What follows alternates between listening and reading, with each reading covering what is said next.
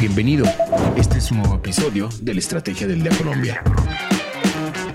Traído para ti por numberlinea.com y dirigido por María C. Suárez.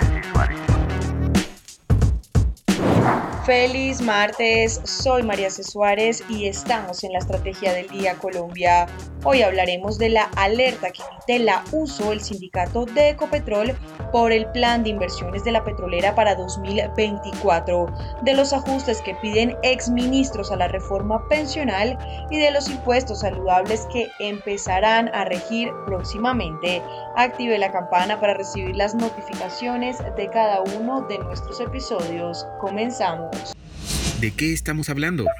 Si el plan de inversiones de Ecopetrol para el próximo año se va tal cual se está listando en este momento, en 2026 la estatal colombiana va a producir escasamente lo que cargan sus dos refinerías y no habrá crudo para exportación.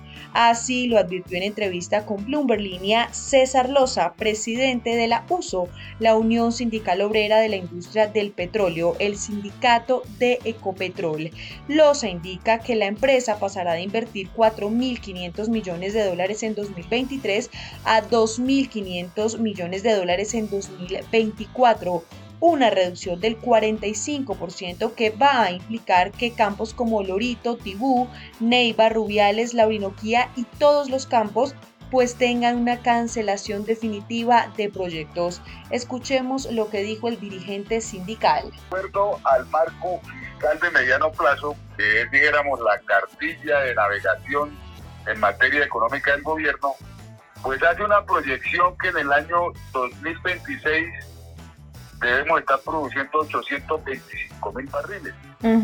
Cuando contrastamos eso con lo que está ocurriendo en la práctica, vemos que ese panorama no es viable eh, cumplirlo por dos razones muy sencillas. Una, porque Ecopetrol, que es la principal empresa petrolera del país y que produce eh, seis de cada diez barriles en el país, en el área, en el segmento de exploración y producción, ha tomado la decisión de hacer una desinversión eh, muy marcada, como quiera que de invertir 4.500 millones de dólares en el año 2023 va a pasar a invertir 2.500.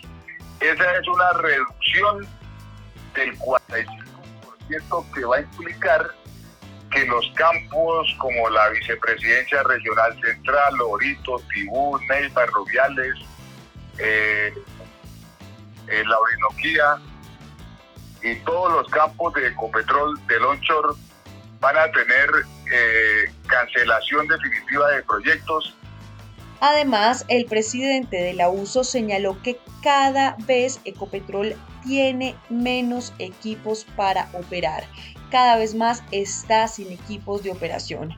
Esto fue lo que nos dijo. Con la salida de los equipos, que es el segundo aspecto que queremos referir, la tendencia a la desinversión eh, sigue siendo alta. Por ejemplo, de manera concreta nos permitimos referir que con corte a 30 de septiembre, en comparación con el año pasado, tenemos 39 equipos menos en operación, de los cuales son 23 equipos de perforación y 16 equipos de workover o mantenimiento de su suelo. Hmm. Eso pues lo que refleja es que hay una desinversión pero además hay que tener en cuenta que no va a haber, al, no haber perforación, eh, la declinación natural de los campos en condiciones normales es del 15%. Eso significa que si tomamos la producción de hoy y le aplicamos el 15% de declinación de cada año subsiguiente, en el año 2026 vamos a tener una producción aproximada de 472 mil barriles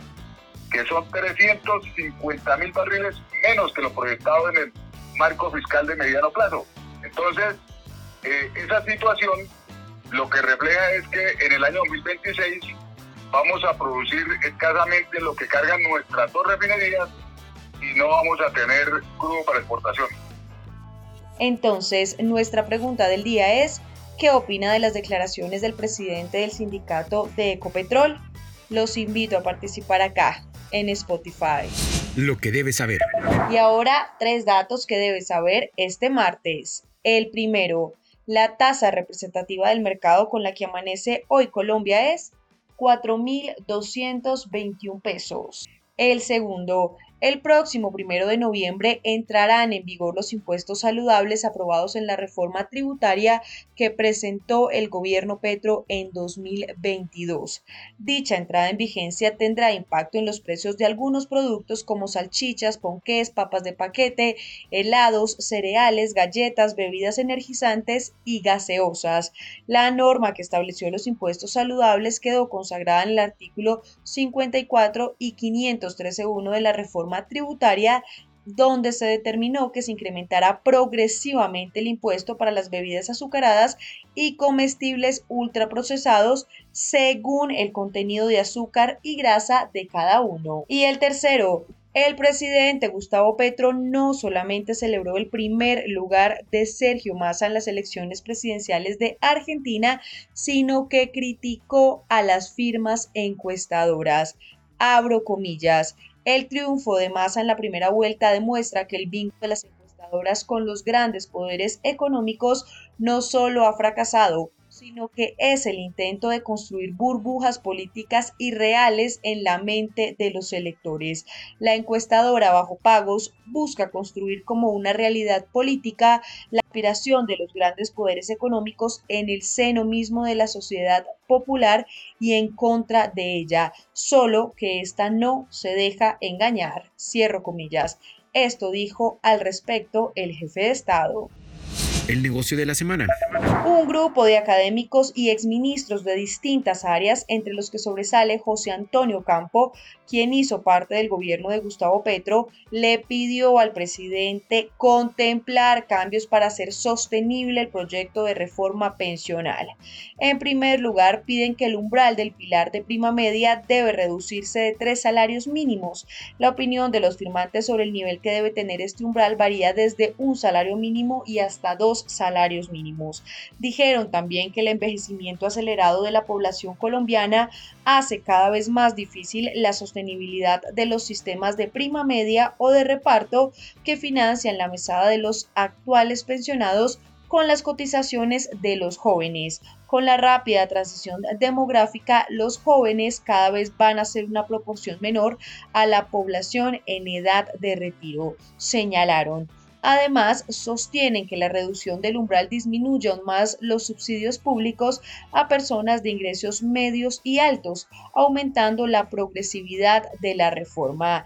También creen que el sistema diferencial para mujeres debe incorporar una reducción de 50 semanas de cotización por cada hijo hasta por tres hijos, como se había propuesto en la versión inicial del proyecto de ley. La reducción en la propuesta actual de 300 semanas implicaría, manifiestan, que una mujer debe cotizar solo 19 años para disfrutar una pensión por 29 años, lo que dificultaría la sostenibilidad del sistema. Recuerden seguir este podcast y activar la campana para recibir las notificaciones de cada episodio y estar al tanto así de lo que pasa con la economía y los negocios. Los invito también a que visiten bloomberlinia.com donde pueden ampliar cada uno de los temas que tratamos hoy. No olviden que acá está la información independiente que une a América Latina. Nos escuchamos mañana. Esta fue la Estrategia del Día Colombia dirigida por María C. Suárez, producido por Arturo Luna y Daniel Hernández. Que tengas buen día.